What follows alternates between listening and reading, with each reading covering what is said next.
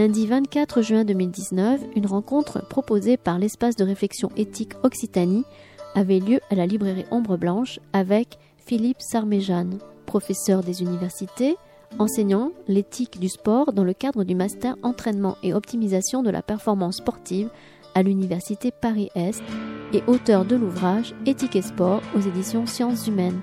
Bonne écoute.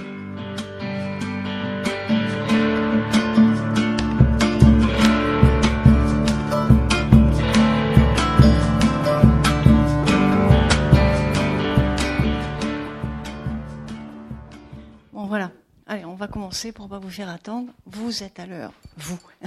C'est-à-dire que euh, nous sommes peut-être coupables. Habituellement, nous commençons ces séances à 18 heures. Alors peut-être que les habitués qui ont vu l'annonce se sont dit ah il y a lundi d'accord et qu'ils vont peut-être arriver déferler à 18 heures. Peu importe, l'essentiel est là. Euh, pour ceux qui n'ont pas l'habitude de venir, euh, nous avons l'habitude, nous, c'est l'espace de réflexion éthique Occitanie, d'organiser avec la librairie Ombre Blanche, Hélène qui va arriver, c'est café, dit café éthique. La librairie Ombre Blanche organise beaucoup de cafés littéraires, poétiques, philosophiques. Et nous avons la joie d'avoir un café éthique pour lequel ils nous accueillent. Voilà, en général le lundi soir et euh, à peu près, euh, peut-être pas tout à fait tous les mois, euh, mais régulièrement. Et aujourd'hui, nous avons le bonheur d'accueillir, comme vous l'avez lu, Philippe Sarmejeanne pour un sujet qui est un occitan, un occitan de Paris. Voilà. Et vous allez le vérifier très vite. Rien qu'avec son sourire, vous, le vérifiez. voilà. Euh, pour un sujet qu'on n'aurait pas su euh, tenter peut-être d'emblée, éthique et sport. Eh oui, éthique et sport. Et vous savez que c'est intéressant puisque vous êtes là. Donc je ne vais pas introduire le sujet.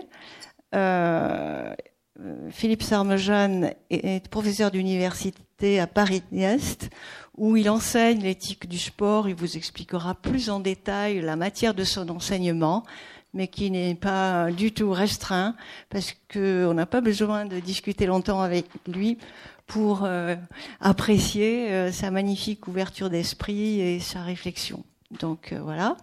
Donc pour parler autour de son livre Éthique et sport, nous demanderons à Jacques Lagarrigue, qui, est, qui représente très bien la Occitanie. pas le sport. Peut-être pas le sport tout de suite, assis ça va, mais aujourd'hui pas assis ça va moins bien, mais là assis ça va très bien. bon, j'arrête. Donc nous nous laissons introduire le, thème de, ce café éthique, on va pas dire de la soirée. Oui, oui, ce qui est déjà assez sportif dans une période, et c'est lui qui l'a dit tout à l'heure, de marathon des mots en plus. Bon, merci Catherine. Euh, oui, euh, Philippe, on est très heureux de, vous avoir ici. L'idée de vous inviter est venue de l'ébauche d'une réflexion par un groupe de travail que l'Air Occitanie a décidé de créer sur l'ensemble de la région. La composante toulousaine a commencé à y travailler, la composante montpelliéraine va bientôt nous, nous rejoindre. Et on s'est aperçu qu'on avait peu de références, peu d'éléments de base pour aborder la réflexion sur ce sujet éthique et sport. Et pourtant, dans l'actualité, il n'y a pas besoin de chercher très loin dans l'actualité dans les jours derniers. On a plein de questions qui touchent à la fois l'éthique et le sport. Alors quelques exemples au hasard. Euh, Platini est suspecté de quelques corruptions. Alors euh, je ne vais pas du tout être le juge dans cette affaire, mais ça montre qu'à propos d'un personnage que tout le monde pense au-dessus de ce genre de soupçons, il y a des anomalies. Quelques jours auparavant, un de nos amis qui est en train d'arriver a attiré notre attention sur le fait qu'un juge, mais alors là un juge du sport, euh, s'était étonné qu'une athlète ait un taux de testostérone très élevé, nettement au-dessus des normes, et demandait s'il ne fallait pas lui demander de le faire baisser pour pouvoir participer encore aux compétitions auxquelles elle participait.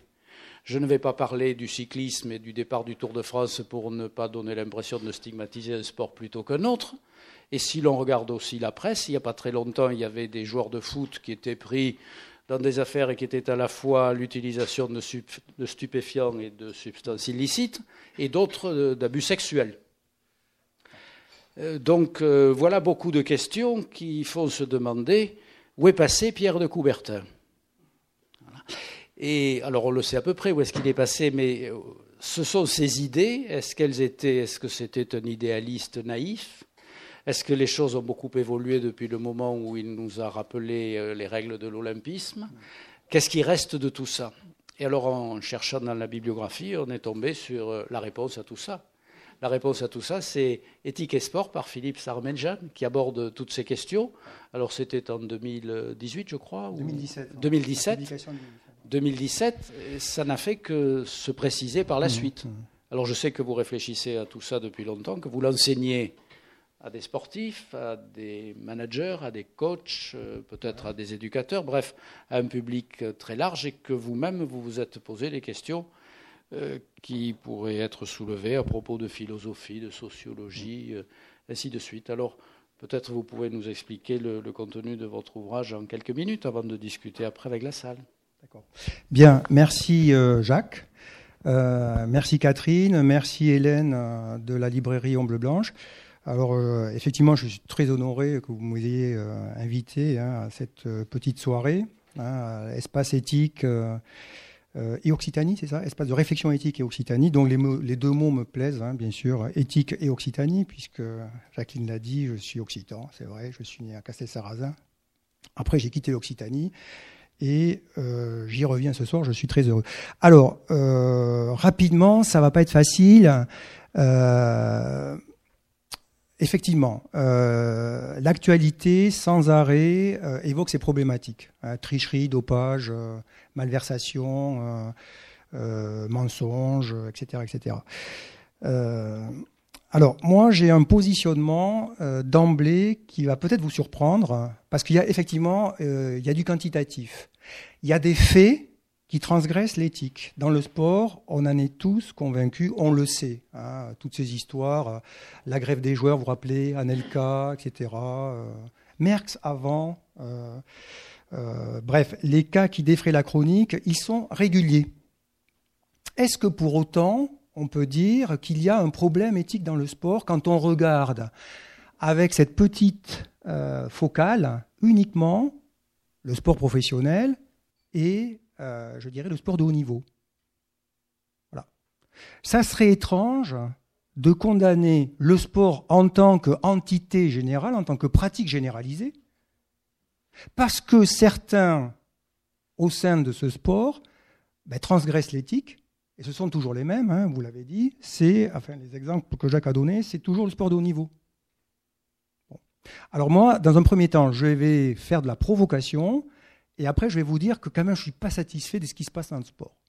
Provocation parce que je vous dis, il n'y a pas de problème éthique dans le sport. Ah, vous me dites, on ne comprend pas. Alors, je vous donne quelques éléments. Qu'est-ce que j'entends par sport? Parce qu'au début de mon ouvrage, hein, puisque je reviens à lui, euh, je passe du temps à essayer de comprendre ce qu'est le sport. Je donne des définitions. Ensuite, je reviens à Pierre de Coubertin, je fais un peu d'histoire. Ensuite, je donne un état sociologique des pratiques. Et après, et après, j'aborde au cas par cas. Euh, alors la problématique aussi de, qui est un peu trop théorique, hein, je ne sais pas si on ira vers cela ensemble. Euh, quelles sont les théories de l'éthique qui nous permettent de comprendre au mieux ce qu'est l'éthique du sport? Alors il faut aller voir Aristote, aller voir Kant, aller voir Jérémy Bentham, etc. Peut-être qu'on s'y référera. si on peut s'en dispenser, on s'en dispensera. Euh, ensuite, j'aborde donc tous les problèmes de la violence dans le sport, mais qui sont quand même colorés sport de haut niveau. Hein. C'est plutôt là qu'on se bat, c'est plutôt là que euh, se produisent l'homophobie, que se produisent le racisme, ces banderoles dans les stades, etc., etc. Donc je passe au crible tous ces cas de figure. Euh, la misogynie chronique, euh, etc., les cris du singe, vous connaissez tout ça. Ensuite, j'aborde le problème du dopage, parce que souvent, on a tendance à réduire tous ces débats autour de l'éthique du sport au seul dopage. Alors, le dopage couvre beaucoup de problèmes, mais pas tous. Ensuite, pour finir, j'aborde le sport éducatif. Le sport est-il un moyen d'éducation? Alors Pierre de Coubertin, il a un rôle fondamental là-dessus. Les profs de PS aussi. J'en faisais partie. Il se trouve que dans l'Assemblée, certains ont un frère qui est prof EPS. C'est le cas de Max ici devant. Euh, donc, est-ce qu'on peut donner crédit à cette formule? Vous trempez, passez-moi l'expression, les jeunes dans le sport, vous les sortez, ce sont des citoyens respectables et ce sont des bons citoyens. Est-ce que c'est aussi facile que ça? Et enfin, je termine l'ouvrage en disant, pardon, euh, alors là, je reprends le gros système totalisant du sport, c'est-à-dire l'aspect de la performance, l'aspect athlétique, mais l'aspect médiatique, mais l'aspect euh, économique, l'aspect géopolitique. Et où est-ce qu'on met l'éthique dans ce système-là? Voilà. Donc voilà en gros ce que je peux vous dire sur mon bouquin. Alors c'est vrai que la dernière partie, elle est quand même assez systémique. Parce qu'on ne peut faire du sport que si on a de l'argent. On ne peut faire du sport que dans un cadre politique. Et maintenant, avec la mondialisation, on est dans un cadre de géopolitique. Donc, on instrumentalise le sport comme étant un moyen de faire différemment une politique. D'accord? Voilà. Alors moi, j'ai brossé euh, ce tableau. Peut-être que déjà, euh, il y a des choses qui vous intéressent plus, le sport éducatif, le dopage, etc. Euh, je tiens aussi à vous dire que je suis plutôt spécialiste, moi, dans mes travaux, de ce qu'on appelle l'instrumentalisation en termes de valeur, c'est-à-dire comment les athlètes, en gros, traitent leur corps. C'est un concept assez philosophique. Hein. Entre l'agent et le sujet assujetti, il y a une différence. Peut-on dire que le corps de l'athlète lui appartient? Qu'est-ce qu'il en fait? Le réduit-il à un instrument et un objet? Si c'est le cas, il se déshumanise. Jusqu'où peut-on aller en termes de déshumanisation dans un système très complexe qui le réduit ou qui le, je dirais, un, un espace organique, qui le biologise et qui donc fait disparaître en lui une part d'humanité? voilà, moi, ça c'est, euh, je dirais, mes compétences sont là-dedans, avec des philosophes derrière. Euh, donc, je ne suis pas véritablement spécialiste de l'économie du sport, véritablement spécialiste du dopage, etc. Mais bon, je pense avoir des éléments. Si ça vous intéresse, on peut, on peut l'évoquer. Et pour finir là-dessus, ce bouquin, c'est une synthèse des cours que je fais avec mes masters, mes master 1, hein, dans ce fameux master euh, entraînement et optimisation de la performance sportive. Et donc, euh, je me suis dit, j'ai tellement de notes, j'ai agrégé tellement de choses autour du sport que je vais peut-être le proposer à un éditeur. Ça a marché. Euh, mais pour tout vous dire, ça ne se vend pas du tout. J'ai l'impression que. Alors, est-ce que c'est un indicateur du peu d'intérêt qu'ont les pouvoirs publics, les éducateurs, les clubs, les fédérations qui ont reçu cet ouvrage? Et j'ai pas eu trop de, retours. Hein.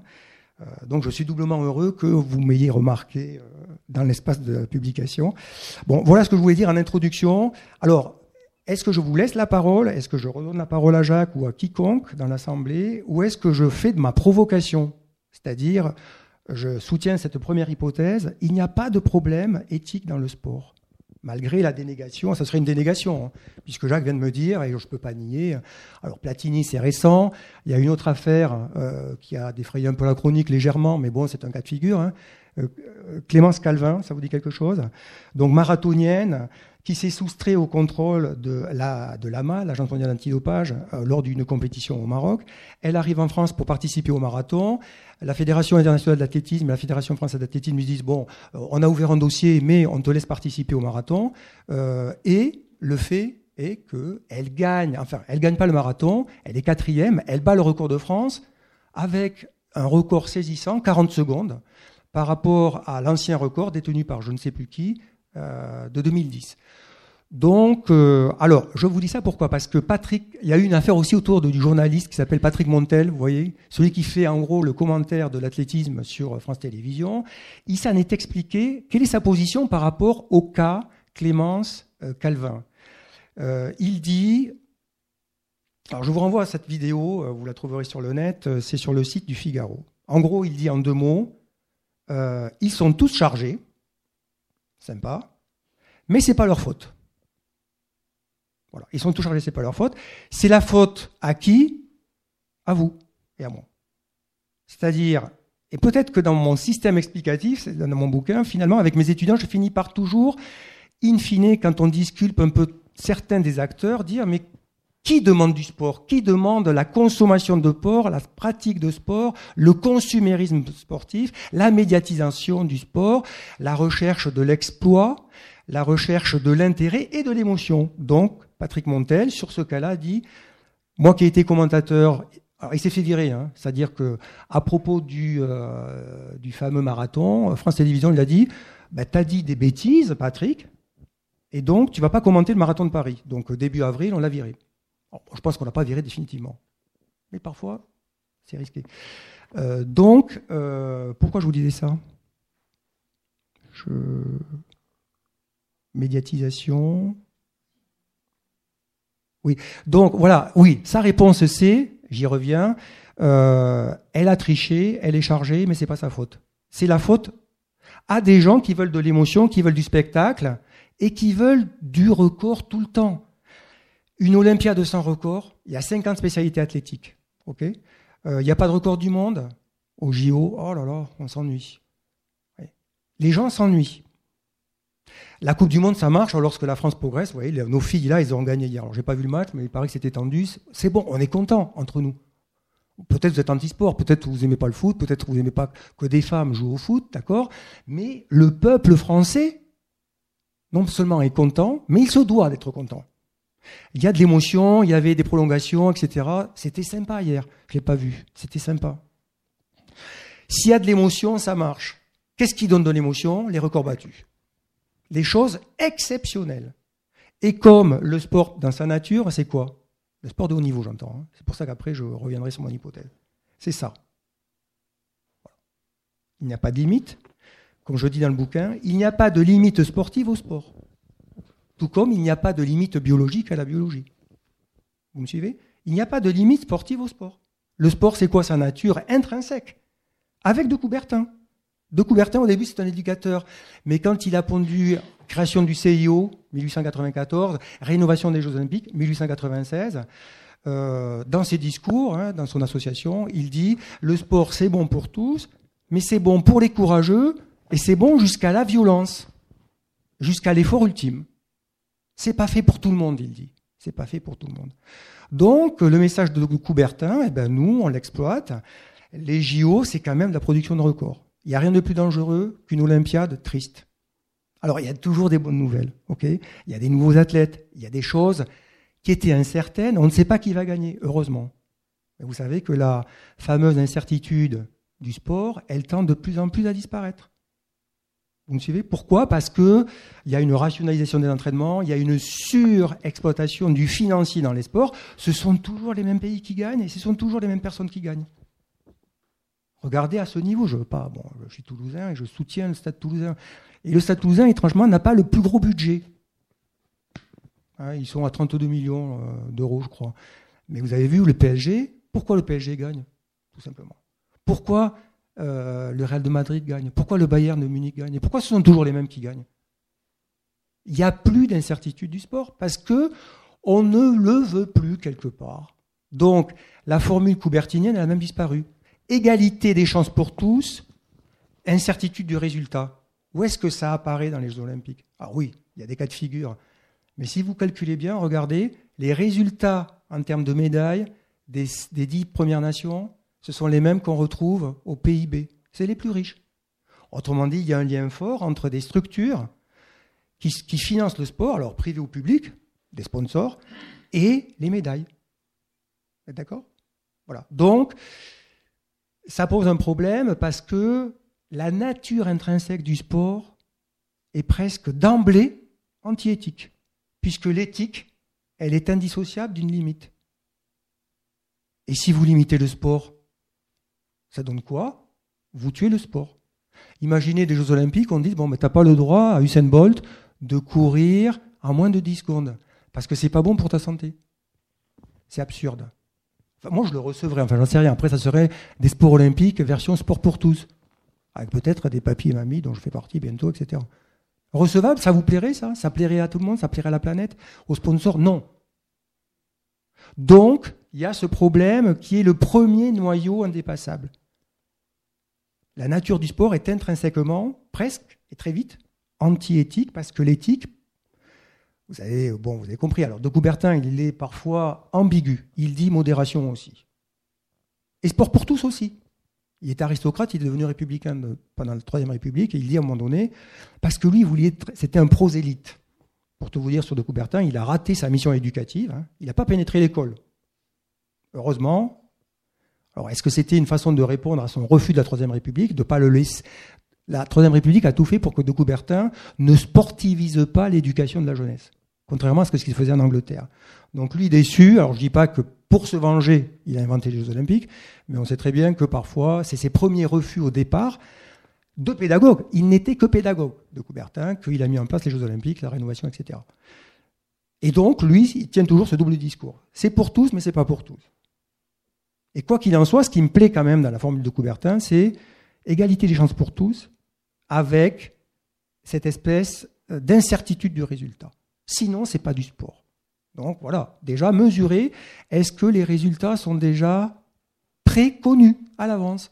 Moi, je vous le dis, dans le foot, ceux qui iront au championnat d'Europe, la Ligue des champions, etc., ce sont toujours les mêmes. Les clubs les plus riches. Alors, est-ce que c'est un travers? Est-ce qu'on s'y fait? Est-ce que les gens veulent ça? Le Barça tout le temps, le PSG tout le temps, le Bayern tout le temps, etc. Arsenal tout le temps, etc. Ou est-ce qu'on reviendrait à un autre système qui consisterait à dire on veut de l'incertitude On ne fait pas de la délégation, de la relégation, en France. Vous savez que les deux derniers, ils dégagent, ils vont en, Pro 2 en rugby ou, en Ligue 2 en foot. On fait comme aux États-Unis, on met en place un système beaucoup plus juste, beaucoup plus intelligent, c'est-à-dire on fait un draft. Le draft, c'est quoi? Basket, euh, foot américain, euh, hockey sur glace. En fin de saison, ou même en mi-saison, les équipes les plus fortes, qui sont classées au top, eh bien, elles n'ont pas la priorité sur le choix des athlètes les meilleurs. Donc ce sont les équipes les plus faibles qui rentrent dans le mercato avant le reste. Et donc on rééquilibre le marché. On rééquilibre la compétition. En Europe, ça ne se fait pas. Bon, voilà une autre problématique, par exemple. Bon, est-ce que vous avez des questions ou je continue? Ou est-ce que vous avez déjà un peu vous saturé? une, petite question, Philippe. Euh, dans tout ce que vous avez dit, euh, la définition que vous donnez au début du livre ne peut pas s'appliquer intégralement à tout le sport en général. Non. Et derrière cette définition, on voit bien qu'il y a des différences selon les modes de pratique. Tout à fait. Amateur, personnel, individuel, licencié, professionnel, compétition, ainsi de suite. Euh, mais finalement, avec euh, ce que vous venez de dire, je me demande si la différence, elle n'est pas entre le sport que l'on pratique pour soi et le sport que l'on regarde. Ouais. Parce que finalement, c'est le sport spectacle qui est la cause des dérives. Tout à fait. Non? Ouais, alors, une chose, euh, Jacques, vous avez raison absolument, parce qu'on est tous doubles hein, là-dedans. Alors, double, euh, quand je pense aux, pratiquants, et ils sont nombreux, c'est ce que je voulais vous dire, hein. je vais donner un peu de quantitatif pour éclairer le, débat, mais effectivement, ces gens-là, qui pour certains ne pratiquent pas du sport, sont derrière leur télé. Donc, ce sont des acteurs des médias, avec toute la grosse machinerie, c'est-à-dire les télés, les droits de retransmission et les sponsors. Et donc, le financement du sport. Vous avez compris? Pour financer les JO, vous avez vu, hein, le, budget, euh, le budget Paris 24, c'est 6,6 milliards d'euros. Il va falloir les sortir. Euh, voilà. Donc je pense que le fonds public, c'est-à-dire l'impôt public, va financer 1,5 milliard d'euros. vous savez très bien aussi qu'il y, a des, il y a beaucoup de Jeux olympiques qui ont dépassé, qui, qui ont été très largement au-dessus du prévisionnel.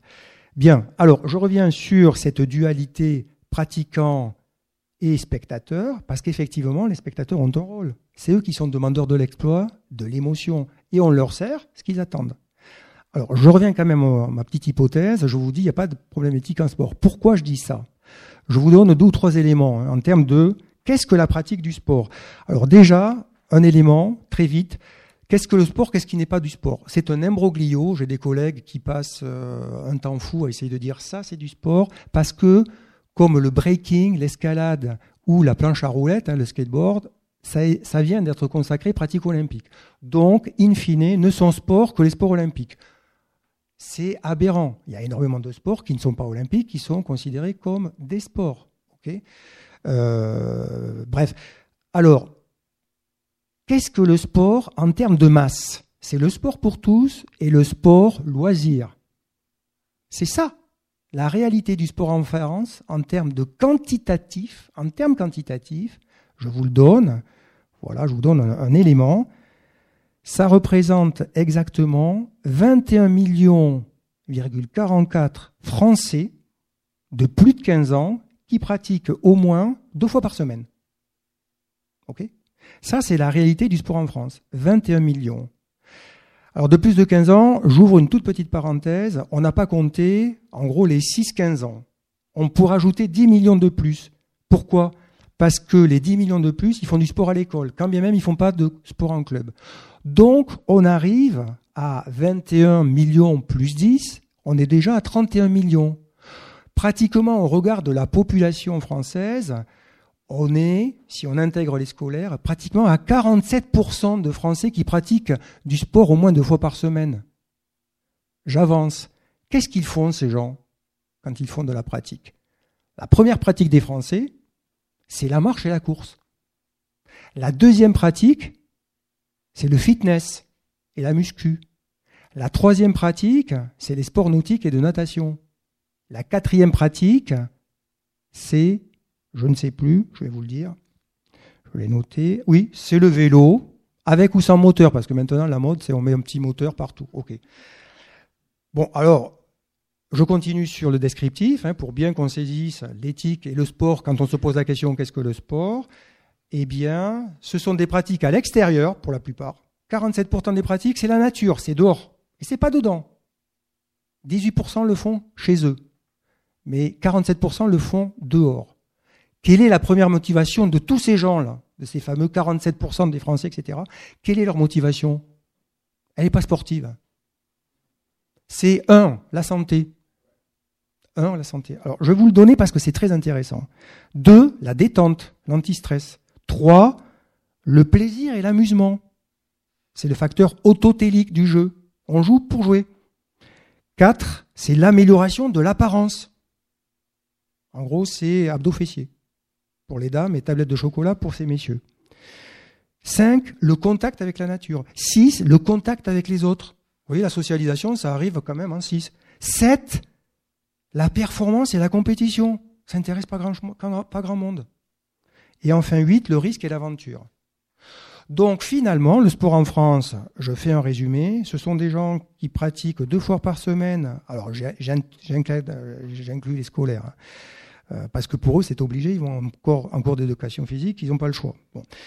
Euh, ce sont plutôt des marcheurs-coureurs, j'ai presque envie de vous dire des, chasseurs-cueilleurs. Non, mais je vous dis, dans la nature, comme on était il y a 10 000 ans, hein, sous Néandertal, chasseurs-cueilleurs, coureurs. On pratique donc à l'extérieur pour un motif santé. Et je vous renvoie à la question, où est le problème? Alors à côté, attendez, je finis, je vous donne la parole de suite. Le ratio du sport de haut niveau, 18 000 en France. 18 000 sportifs de haut niveau et professionnels. Par rapport aux 31 millions de pratiquants relativement assidus. J'ai fait le ratio. Alors non, oui, j'ai fait le ratio. C'est 0,047%. Donc, le sport professionnel et le sport d'élite ne représentent que 0,047%. Donc moi, alors je greffe là-dessus et je ne vous oublie pas, cher, ami, une théorie conséquentialiste de l'éthique. Hein. Là, je vais faire un peu le savant. C'est quoi une théorie utilitariste et conséquentialiste de l'éthique qui est utilisée régulièrement par le politique? Je me réfère à Jeremy Bentham et son épigone qui s'appelle John Stuart Mill, qui nous dit une chose très simple. L'éthique, c'est quoi? C'est lorsque le résultat des actions faites par le plus grand nombre maximisent leur bien-être et minimisent leur mal-être. Je répète, quelque chose est éthique si le résultat des actions que font les gens maximise le bien-être de la majorité et minimise leur souffrance ou leur mal-être. Donc, en suivant cette théorie éthique, hein, qu'on appelle l'utilitarisme, je vous dis qu'il n'y a pas trop de problèmes en sport parce que elle est le sport. Et bon, alors il y a des médecins ici, Jacques en l'occurrence, il y a des biologistes, euh, Catherine est médecin aussi peut-être. Euh, faire de la santé, courir deux fois par semaine dans la nature, avec ce souci premier de santé, c'est bon. Et les 0,047%, eh ben écoutez, on va faire avec. Ils se dopent, il y a de la triche, il y a de la magouille, il y a du pognon, d'accord, c'est pas beau, mais quand même ça nous plaît parce qu'on aime l'exploit.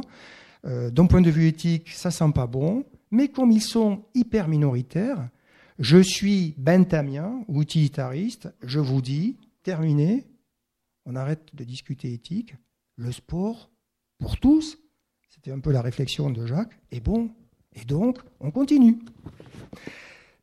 Alors je m'arrête là et je vous dis que quand même c'est pas satisfaisant.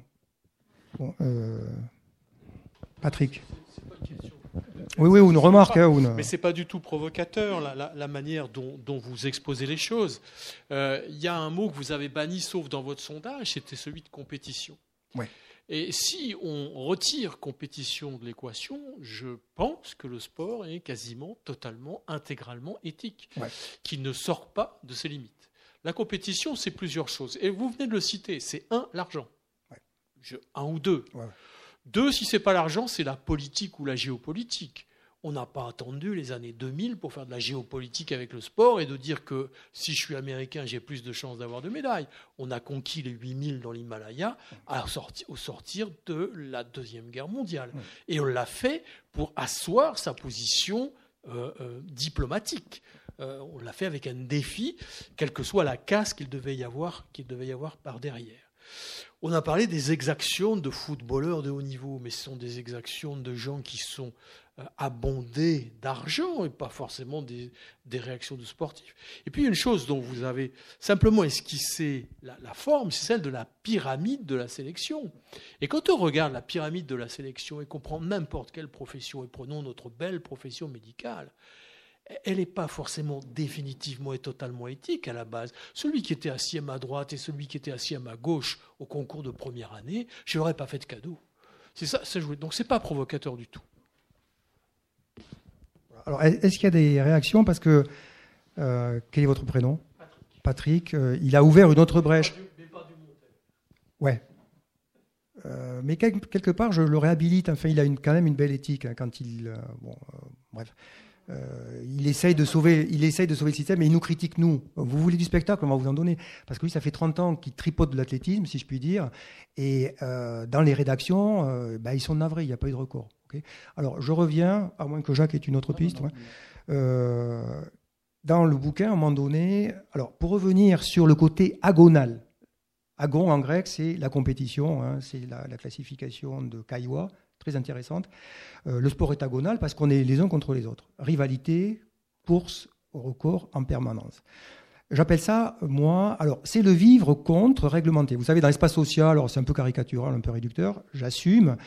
Euh, nos expériences de vie, elles sont peut-être trois qualités hein, ou trois définitions potentielles. Vous avez le vivre avec, ok c'est la sollicitude, la bienveillance, l'amour hein, des parents pour leurs enfants, euh, tout ce qui est autour du care, hein, ce concept anglais qu'on ne peut pas traduire facilement euh, en français. Ensuite, vous avez le vivre contre réglementé, qui est la loi même de survie de la démocratie. Patrick l'a dit euh, au concours de médecine, à côté de lui, il avait quelque part, passez-moi l'expression, des adversaires, voire des ennemis. Alors pourquoi la société, sans arrêt, nous met dans cette situation embarrassante du vivre contre réglementé? Parce qu'elle est obligée de le faire tout simplement pour exprimer des compétences. Vous avez compris? La démocratie, alors, on est dans une société complexe où il faut des talents. Vous conviendrez avec moi que euh, certains sont médecins ici, euh, il faut des talents de médecine. Et je pense que tout un chacun n'est pas destiné à devenir médecin. C'est pas possible. On ne peut pas être démocrate à ce point, ou démagogue à ce point. D'accord? Donc, il faut que la société, et moi je fais un cours de sciences d'éducation là-dessus, sur qu'est-ce qu'un système éducatif. C'est un système sélectif qui fait du tri, c'est tout. Comme le sport. Comme le sport.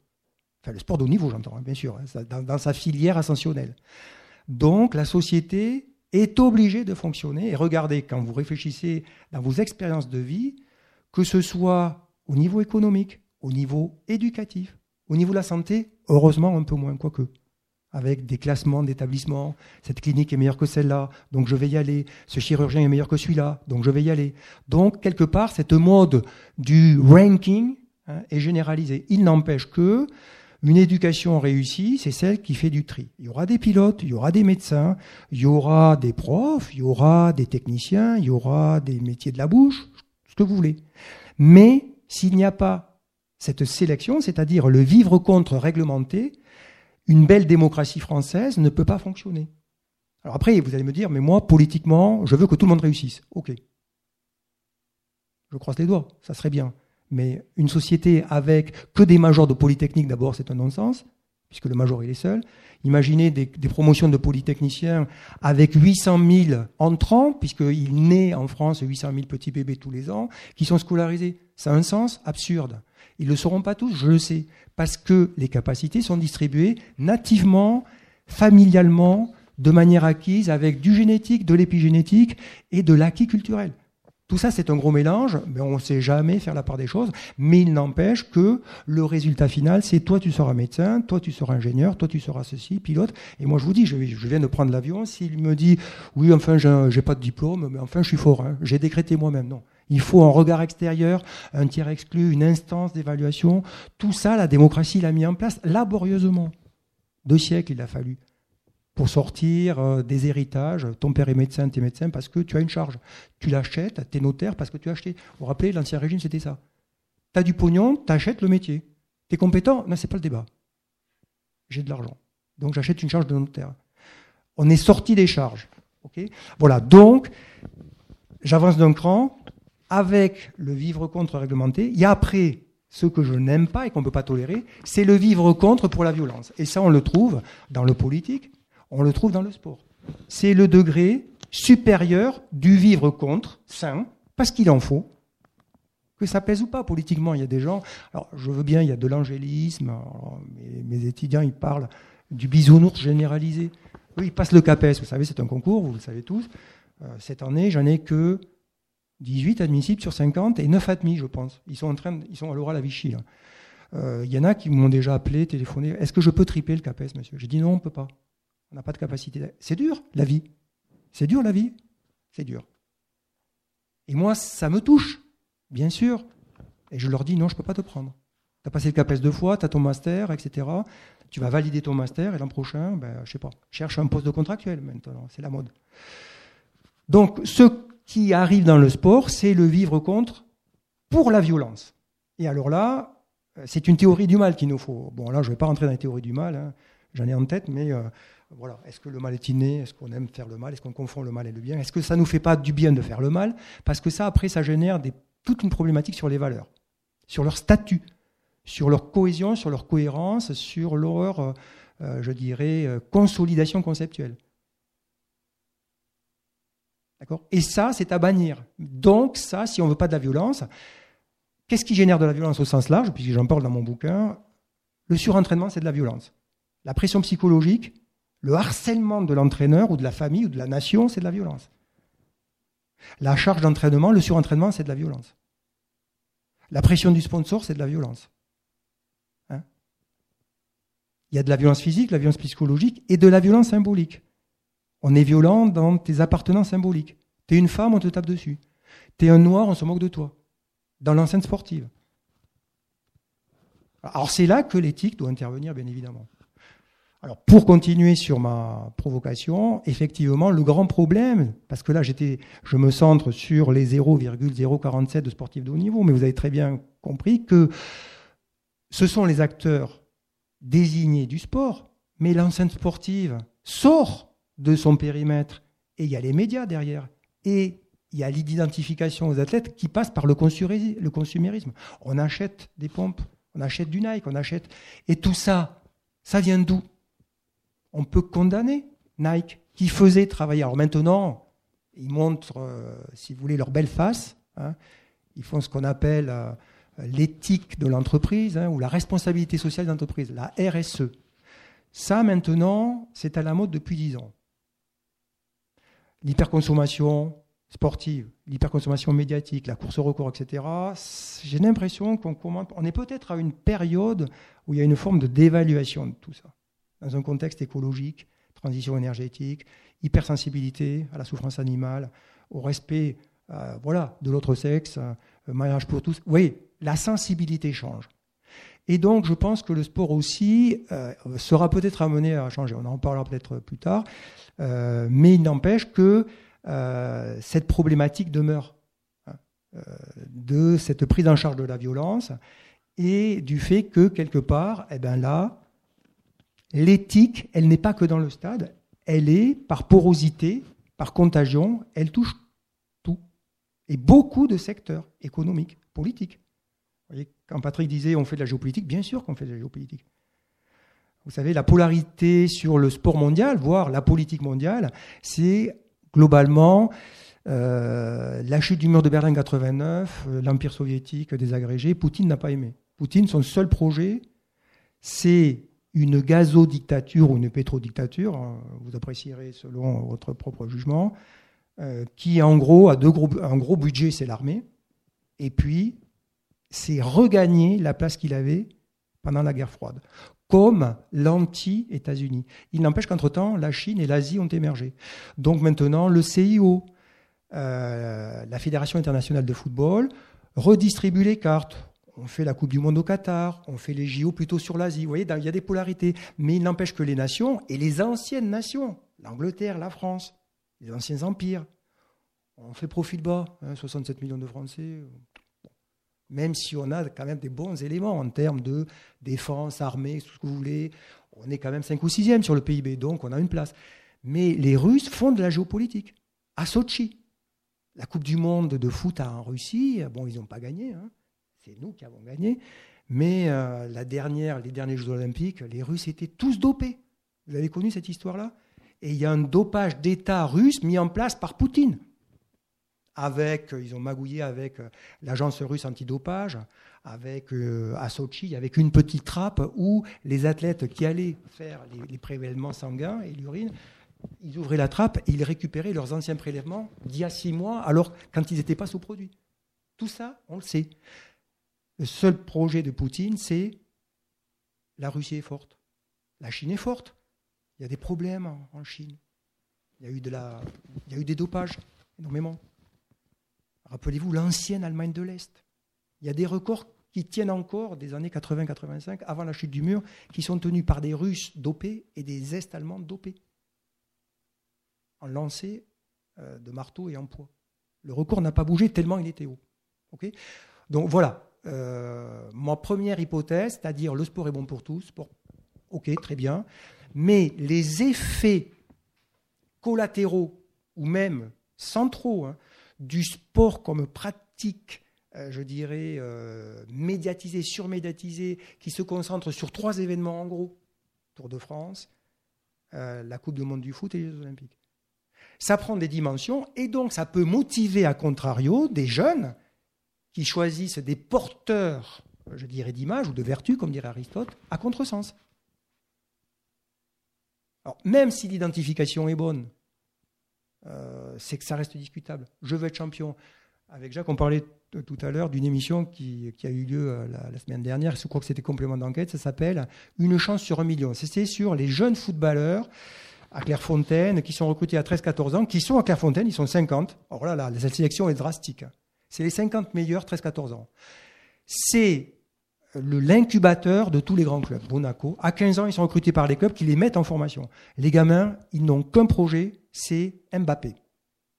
Alors en plus, il se trouve qu'il y a un petit gamin, essayez de voir l'émission, vous allez voir.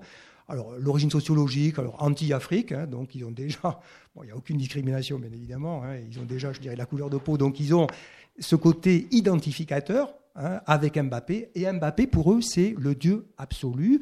Et il y a un petit gamin dont le prénom m'échappe, il a la tête d'Mbappé. Il est recruté, donc il sort de Clairefontaine, et il est recruté par Monaco, ça y est, il commence là, en septembre. Il est à Monaco, il a 15 ans, 14-15 ans. Et lui, sa seule chose, c'est Mbappé. La prochaine Coupe du Monde, il veut l'avoir, c'est pour lui. Donc vous voyez très bien que tout ce système, avec ses héros, draine une dynamique identificatoire. Et donc, la moindre des choses dans ce système très critiquable, c'est de faire des athlètes irréprochables. Et on en parlait aussi avec Jacques, Mbappé, pour le moment, c'est pas Anelka. C'est pas Karim Benzema. C'est pas Franck Ribéry qui couche avec des petites nanas escort girl, etc. Vous connaissez toutes les histoires. Ou les sex tapes de Valbuena et de Benzema, avec du chantage et 100 000 euros à la clé. Donc voilà, donc euh, le système sport de haut niveau, il est partout. Quantitativement, il concerne très peu de personnes, mais en termes, je dirais, de le fait de se dispenser sur la planète, il occupe toute la surface planétaire. Et il a un rôle fondamental. Et moi, je vous dis, dans, en fonction du comportement des uns et des autres, les gamins, ils sont sensibles, bien évidemment, à la personnalité totale. Anelka, dans certains coins du 9-3, je ne veux pas discriminer, je ne veux pas stigmatiser, on l'adore pour Anelka. Pour Anelka, c'est-à-dire, il a des relations sexuelles avec une mineure euh, franco-marocaine, dont le prénom m'échappe, Ezia ou j'en sais rien, hein, une call girl. Bref, et ça, c'est faramineux. Parce que quand tu arrives à ce niveau, tu as beaucoup d'argent, tu es un héros, tu peux tout te permettre. Il n'y a pas de limite. Donc la motivation, elle est étrange. L'identification, c'est je veux être comme Anelka. Je veux être comme Benzema ou plein d'autres. Finalement, c'est pas Tony Estanguet qui excite les jeunes. Hein. Lui, bon, ou euh, le prénom de Fourcade m'échappe, comment il s'appelle? Martin? Sur ses petits skis, euh, nous on l'aime bien, il y a plein de médailles, etc. Mais c'est pas lui qui excite les jeunes. Je pense pas. Vous voyez? C'est pas le sport. Donc c'est pas le sport pour eux. Le sport c'est le héros, voilà. Le héros, en gros, c'est le footballeur. Même bon, euh, Chris Froome, est-ce qu'il excite les jeunes? Non. D'abord, il n'est pas français. D'abord, il n'est pas français. puis en plus, Et en plus, il est anglais. En plus, il est anglais. Donc, vous voyez, la perfide Albion, c'est pas bon pour nous, ça. Bon, voilà, mais voilà ce que je pense. Euh, je vous ai livré tout ça en vrac. Euh, donc, euh, Catherine. Oui, peut-être que là, on appelle héros la star. Ouais. La star, c'est pas un héros. Il y a quand même il n'y a pas que l'éthique conséquentialiste, utilitariste, hein, vous l'avez bien dit, vous l'avez bien cité. Il y a l'éthique des vertus, l'éthique des vertus. Et là, c'est magnifique, le sport. Le sport, c'est humain. Les animaux, ils font pas de compétition sportive. c'est propre, c'est proprement humain. Le jaguar court vite parce qu'il court vite, oui, mais il va pas entrer hmm. en compétition avec un bon, ok. Mais euh, les animaux se battent, la violence, se battre, gagner, oui, ils ont ça. Mais aller se fatiguer, simplement pour se fatiguer, pour la beauté du sport, parce qu'on aime le sport, c'est typiquement humain. Hein. Aucune bête ne l'aurait fait, c'est dans euh, hmm. Saint-Exupéry. Euh, moi, ça m'agaçait cette phrase. J'avais envie de dire, quand j'étais jeune, aucune autre bête ne l'aurait fait. Mais il y a quand même dans le sport, aucune bête ne le ferait, mm. les Jeux Olympiques. Et pourquoi? C'est parce que, parce que euh, c'est s'élever. Pourquoi on aime le prof de sport quand on est mm. à l'école, au collège, au lycée? Pourquoi il vous apporte autant le moniteur de ski là, quand il vous donne mm. certains conseils que vous entendrez après dans votre vie? Hein? Euh, Parce que ce sont des leçons de vie.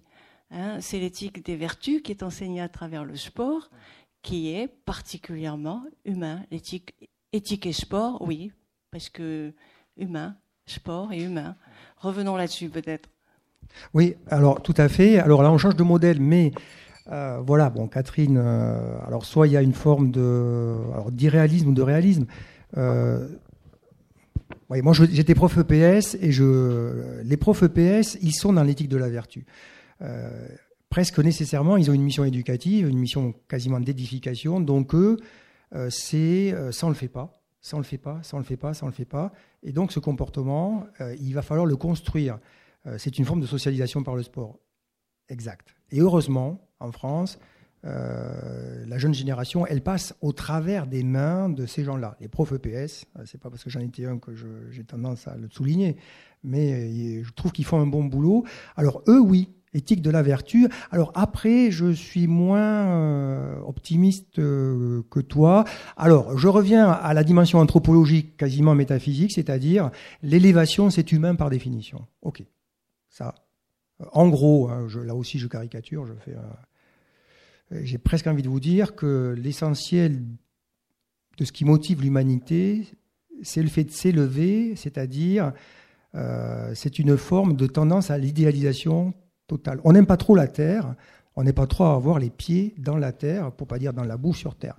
Parce que ça, on est infligé par un déterminisme biologique, le vieillissement, la mort, euh, par un fait très étrange que j'appelle le hasard, qui est souvent, dans son manque de causalité, euh, le drame et la tragédie humaine de la condition humaine. Hein.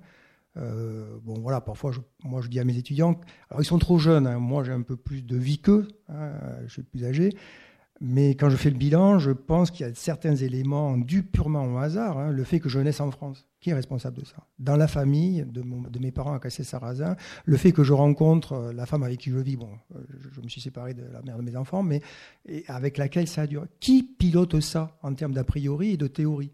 Euh, Personne. Donc ça, c'est la condition humaine. Avec après, vous, les médecins, pourquoi j'ai un cancer, moi? Pourquoi il y a des gamins à 6 ans qui ont une leucémie? Expliquez-moi ça, docteur. Injustice La biologie a-t-elle une morale? Pas du tout. La biologie, elle, elle fonctionne.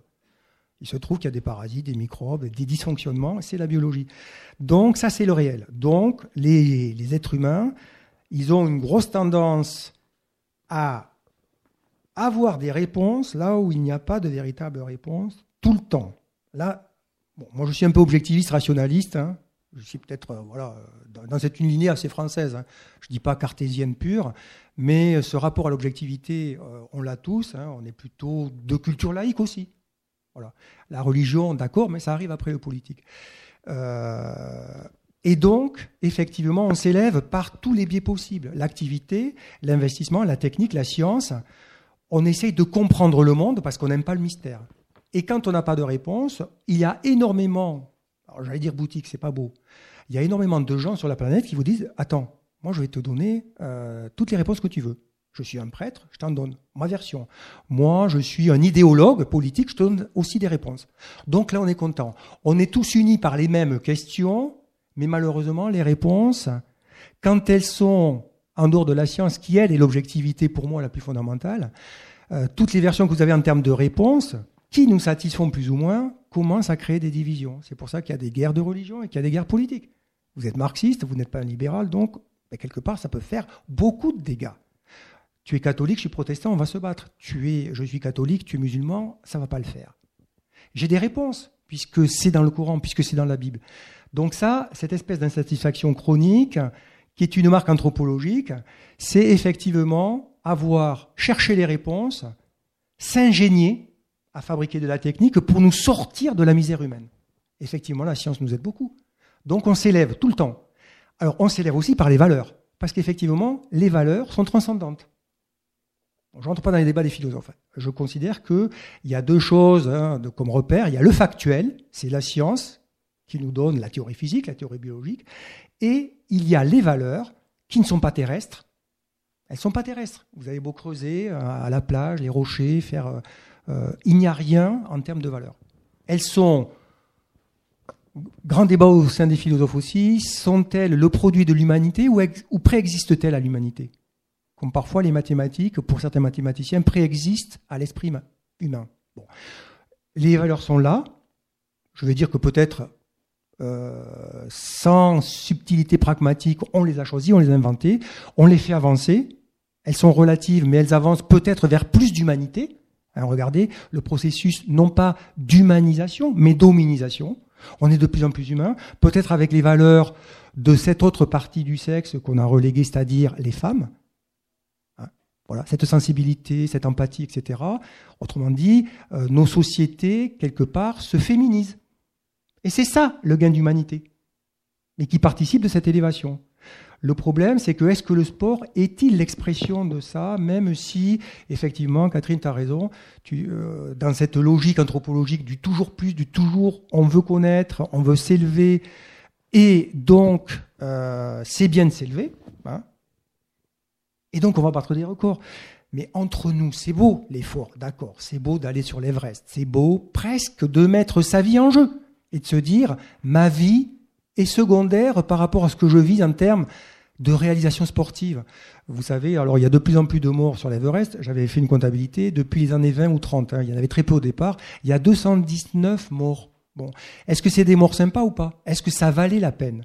Est-ce que ça valait la peine de jouer sa vie? C'est-à-dire de dévaloriser sa vie au profit d'un exploit mortel. Et des jeux dangereux, des sports dangereux, il y en a quand même pas mal. Hein. On parlait du ski, le ski peut devenir très vite très dangereux le freeride, etc.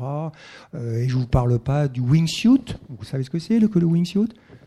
Hein, On se met une combi, on se balance d'une montagne et on fait l'espèce de faux planeur. Et attention, ça peut faire très très mal. Bon, après tous ces records-là d'apnée, euh, enfin tout, l'ultramarathon, ils en sont où, marathon? Vous savez qu'il y en a qui font 10 marathons dans la semaine? C'est sympa ça? Alors l'argument c'est je me dépasse. Ok. Jusqu'où? Où est-ce qu'on s'arrête? J'arrive pas beaucoup à dissocier la limite de l'éthique. S'il n'y a pas une limite, alors bien sûr, c'est beau l'élévation, hein. c'est une dimension humaine, très anthropologique, métaphysique, philosophique. On est là pour dépasser le réel. Pour se dépasser, c'est beau se dépasser. Marie Curie, hein, vous vous rappelez sa vie hein. Elle a abouti, elle a eu un prix Nobel, mais sa vie n'a pas été simple. Elle s'est dépassée. Les scientifiques, ils se dépassent tout le temps. Les médecins, médecins du monde, ils se dépassent tout le temps. J'ai presque envie de vous dire, c'est ce que je dis dans ma conclusion, je préfère qu'on se dépasse du côté de la charité, de la sollicitude, du caritatif au sens large vers autrui, que plutôt mobiliser des millions d'euros, peut-être une image discutable, pour gagner des millièmes de secondes. Est-ce qu'on va battre le record du Bolt? 9,51 Je crois que c'est 9,51. Hein démentissez moi aussi. Bon, voilà, donc euh, je ne veux pas à nouveau recritiquer cette tendance ascensionnelle, mais euh, vous voyez, euh, le code de la route, à un moment donné, c'est la limite. La théorie des vertus, alors, puisque tu as ouvert un peu Aristote, effectivement, Aristote nous dit, parce que disent Bentham, les utilitaristes, lui, il dit, ma théorie éthique est simple, c'est les vertus. C'est quoi une vertu? C'est une caractéristique identifiable, bonne, que l'on voit en termes de traits de caractère hein, ou de traits de personnalité, euh, qui sont associés à des valeurs, le courage, hein, l'honnêteté, la sympathie, euh, l'entraide, euh, l'obstination parfois, etc. Mais lui, il ajoute, avec ce concept qui s'appelle la phronésie, ce qu'on traduit en français par la médiété, la bonne éthique, c'est la lutte contre les excès, d'un côté comme de l'autre. Donc si on applique Aristote avec sa théorie de la vertu, c'est un sport modéré, un sport limité qui est une aberration complète, parce que là, on arrête les recours. C'est ce que je vous dis tout à l'heure, on arrête les perfs. Euh, le moins de 10 secondes, c'est pas autorisé au JO. Terminé. on vous dit, vous êtes sérieux? Vous êtes sérieux? C'est absurde. Ok? Donc, Aristote, ça marche pas trop. Alors, voilà, il y a une partie qui marche, c'est sur l'éducation. C'est-à-dire, en gros, Aristote, c'est quoi? Qu'est-ce qu'il valorise? Il valorise, contrairement à Kant, alors je ne sais pas si on abordera Kant, Aristote c'est la chose suivante. Pour propager de l'éthique, il faut des gens vertueux, il faut que ce soit des gens identifiables par les autres dans l'espace pratique du quotidien. Il fait ça, je vais faire comme lui. Il est vertueux, il me plaît, je vais faire un copier-coller de ce qu'il est. Dans l'espace pratique. D'accord? Euh, C'est une, forme de pragmatique de l'éthique qu'on retrouve chez Aristote, avec cet assemblage de vertus. Et elle s'acquiert dans la pratique. Alors, on ne fait pas n'importe quoi, on mobilise ce qu'il appelle, lui, une raison pratique. Euh, une espèce d'orthologie, hein, une, raison droite, qui repose sur le principe de la médiété. mais Aristote, c'est pas un excité, hein. c'est le milieu. Mange modérément, le sport modérément, l'étude modérément, les efforts, modérément. La sexualité, modérément. Parfois, c'est tristouné, le modérément. Ça, c'est bon pour nous. Enfin, j'entends, moi, j'ai 60 ans, je ne vais pas m'exciter sur euh, les records, je ne peux plus en battre. Alors, est-ce qu'on doit, euh, je dirais, appliquer la modération dans sa logique euh, naturelle? Le sport, c'est pas la modération. Si, c'est la modération du sport pour tous. Deux fois par semaine, à mon niveau. Je fais mon jogging. Ça me fait mal, oups, oh là là, j'ai mal au dos, j'arrête, etc., etc. Modération. Donc là, ça, je retrouve des choses qui me que j'apprécie un peu plus. Bon, voilà, je relance. Euh, voilà, je, est-ce qu'il y a une solution par rapport à mon anti, cette antithèse chronique et, essentielle? Le sport, c'est le dépassement. Il n'y a pas de limite sportive au sport. Et donc, qu'est-ce qu'on fait de l'éthique là-dedans? Il y aura des problèmes. Et c'est inévitable. Et c'est presque une contradiction dans les termes. Une réponse, c'est, par exemple, le dopage, hein, il y a des discours. Bon, alors, c'est comme le cannabis. Hein. On l'a évoqué récemment. Euh, on peut faire un usage thérapeutique du cannabis. Hein. c'est un antalgique, etc. Bon. Est-ce qu'on va libéraliser, c'est-à-dire dépénaliser le cannabis? Alors là, c'est pareil. Il y a des médecins qui sont pour, d'autres qui sont contre. Le cannabis, chez les jeunes, c'est la schizophrénie. Donc, c'est pas bon. Euh, le dopage. Bon. c'est plus ou moins véhiculaire, c'est euh, les us et coutumes, tôt ou tard, ils y touchent. Avec en plus le jeu, alors là, bon, il y a des médecins, je ne veux pas les incriminer. Hein.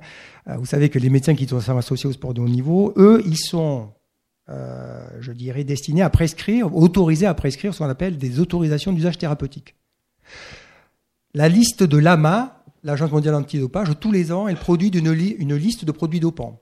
Si jamais votre athlète, dont vous avez la responsabilité, il est malade, vous allez lui prescrire des produits interdits, mais comme il est malade, vous allez le soigner, donc il aura une autorisation de faire usage. Et on sait très bien qu'il y a des produits qui sont prescrits par certains médecins, bon, qui sortent de l'usage thérapeutique et qui tombent dans l'usage mélioratif dopant. C'est cette zone floue que j'évoque hein, dans mon bouquin entre la guérison, c'est-à-dire la thérapeutique, l'aspect amélioratif, l'amélioration de la performance, et euh, il y a beaucoup d'équipes, hein. vous savez que depuis 30 ans, euh, la plupart des sportifs de haut niveau sont entourés par une équipe biomédicale. C'est impossible. On rationalise l'entraînement et il y a de la biologie derrière. Pourquoi? Parce que le corps instrumentalisé, c'est d'abord un corps biologique, physiologique. Et on sait très bien produire des, je dirais, euh, battre des records.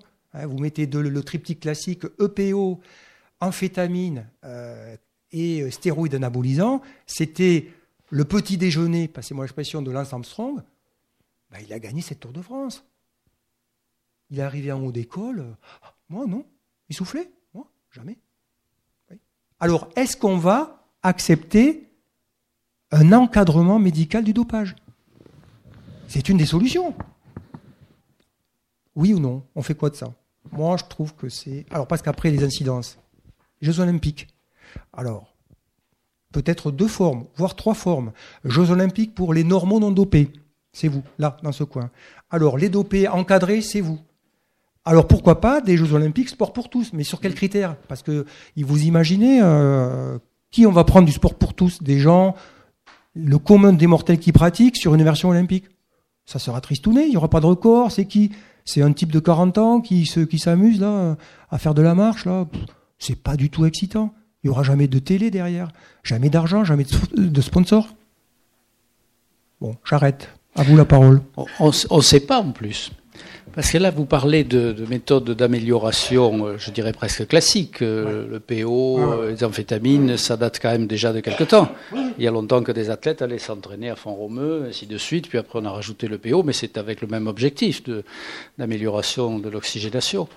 Mais là aussi, est-ce qu'il n'y aura pas besoin de mettre une limite à propos des méthodes de dopage, parce qu'on commence à parler de dopage, alors je dirais chirurgical, amélioratif. Si un athlète court plus vite avec tel type de spatule à la place des tibias, euh, pourquoi ne se laisserait-on pas, euh, ici ou là, peut-être pas en France, mais ici ou là, à mettre des prothèses pour qu'il court avec des spatules comme euh, le faisait, c'était un Australien ou Africain du Sud, Pistorius. Des prothèses en carbone. Euh, pour l'escalade, c'est pareil. On pourrait imaginer des, crochets, des systèmes à la place des doigts, des exosquelettes. Enfin, il y a un tas d'appareillages que l'on pourrait mettre. Et il y en a même maintenant qui parlent de dopage génétique. Est-ce qu'on ne pourrait pas euh, arranger un peu les chromosomes de certains de ces petits gamins recrutés à 15 ans pour que finalement le petit garçon qu'on a vu l'autre jour, il court un peu plus vite ou il ne devienne, je ne sais quoi, plus résistant à l'effort euh, en lui trafiquant un tout petit peu son génome? Alors pour l'instant, ça paraît complètement euh, improbable, mais euh, vu les investissements financiers ou géopolitiques qu'il y a derrière, euh, la limite, elle n'est pas franche, elle n'est pas nette. Absolument. Hein. C'est dans la continuité. Bon, Jacques parlait d'exosquelette. quelque part, dans cette graduation qui va de l'entraînement normal. Vous savez que sous l'époque victorienne, les athlètes n'avait pas le droit de s'entraîner, c'était de la triche. Donc on a commencé à s'entraîner, on a commencé à rationaliser l'entraînement, on a commencé à biologiser l'entraînement, et maintenant, comme le dit Jacques, on peut agir au niveau des gènes, on peut agir au niveau d'énormément, euh, je dirais, de produits organiques, peut-être hormonaux, enzymatiques, etc., hein, au niveau de la, neurotransmission, au niveau euh, du développement euh, des, cellules musculaires.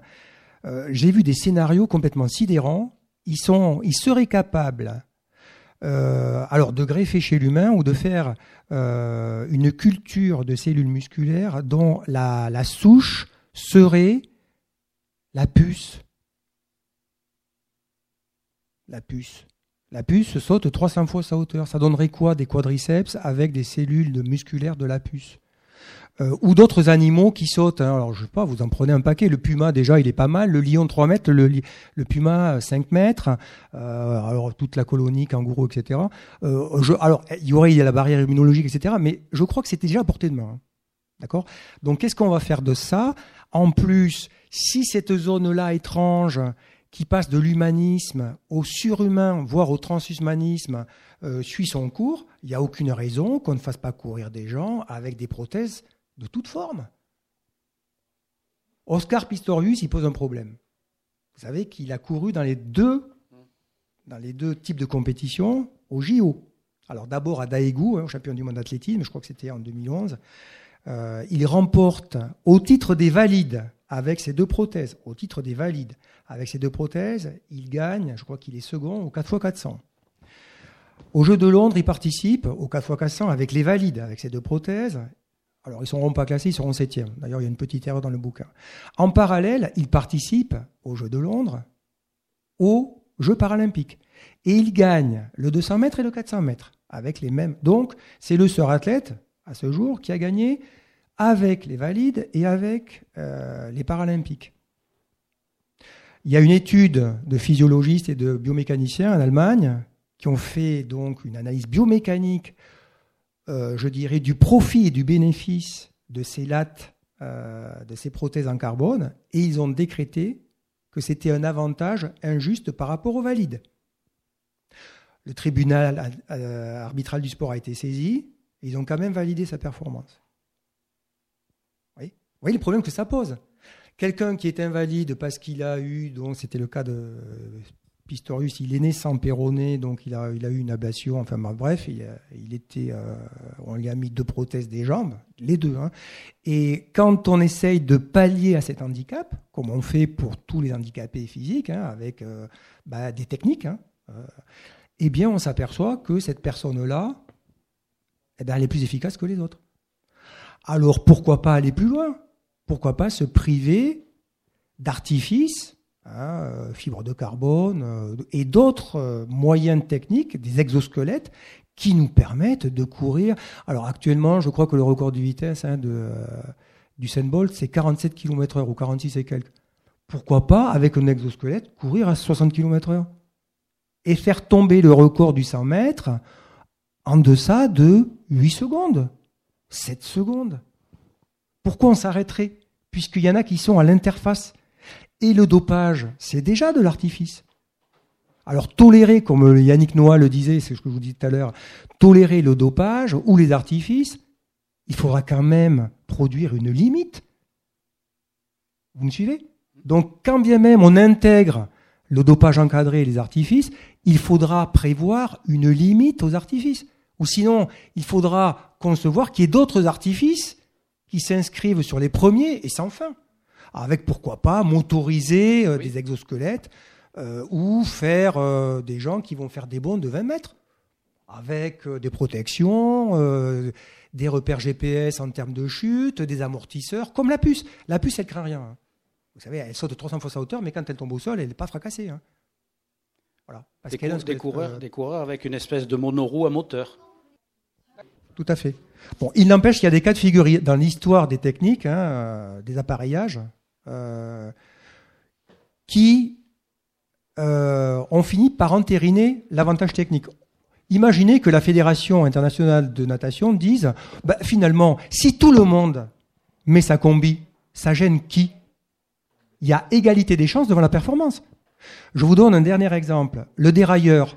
Le, le dérailleur en vélo. Vous savez quand il est apparu sur le Tour de France en 1937. L'inventeur du dérailleur, c'est un Français qui s'appelle Jean Loubert.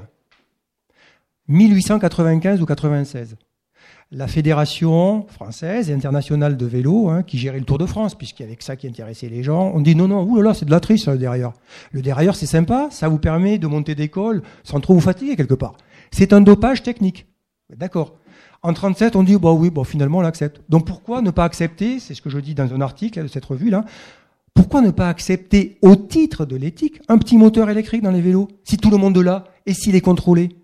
On n'aura plus besoin de PO, on n'aura plus besoin de stéroïdes, on n'aura plus besoin de se calmer.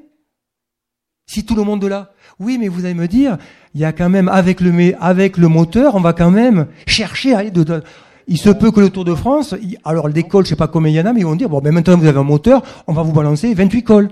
Est-ce qu'il est indispensable de conserver un pilote sur le moteur? Sur le vélo Oui, oui, oui, oui. Non, parce qu'on peut, très bien imaginer des courses de vélo téléguidées. Bah absolument. Bon, les courses de drones, c'est vrai que ça existe. Hein. Bon, voilà. Bah, bien sûr. Alors c'est une bonne conclusion, hein, si on n'a plus le temps, mais il a raison. Vous savez ce que c'est que... Bon, les humains, je vous ai dit, hein, l'élévation, ils aiment, ils adorent, bon, etc. Mais ce qu'ils aiment aussi, par-dessus tout, c'est le simulacre. Ils sont, ils sont pas dupes. Ils aiment la magouille. vous et moi aussi, on aime la magouille. Et euh, vous voyez en politique la résonance que ça a, la magouille. Sarkozy, on l'aime bien. Bon, il a trois grosses casseroles. Hein. Il y a des gens qui l'aiment. bien sûr, vous êtes mélanchonien, vous l'aimez pas. Mais il a raison. On aime le simulacre. Et quelque part, on aime un peu la magouille. Et on aime le spectacle. Privez-nous de ça. Le spectacle, ça nous permet de décoller. Quand vous regardez un beau match, quand vous lisez un roman, quand vous êtes derrière un beau film, vous n'êtes plus sur Terre. Et donc, vous êtes bien. Quand vous picolez un peu, hein, le bon vin de Bordeaux, etc., vous mangez bien, vous chantez la chansonnette, vous êtes bien, vous êtes plus trop sur Terre. On a besoin de ça. La Terre ne suffit pas. Le matérialisme, hein, comme disent certains, c'est une philosophie de la mort. Et personne n'en veut. Ok, ça vous plaît? Merci, vive la merci Philippe. Alors, je crois que dans les Jeux antiques, il y avait la culture avec les activités physiques. Le jour où l'éthique sera discipline olympique, tu auras sûrement une médaille. Merci. Ah, merci Jacques.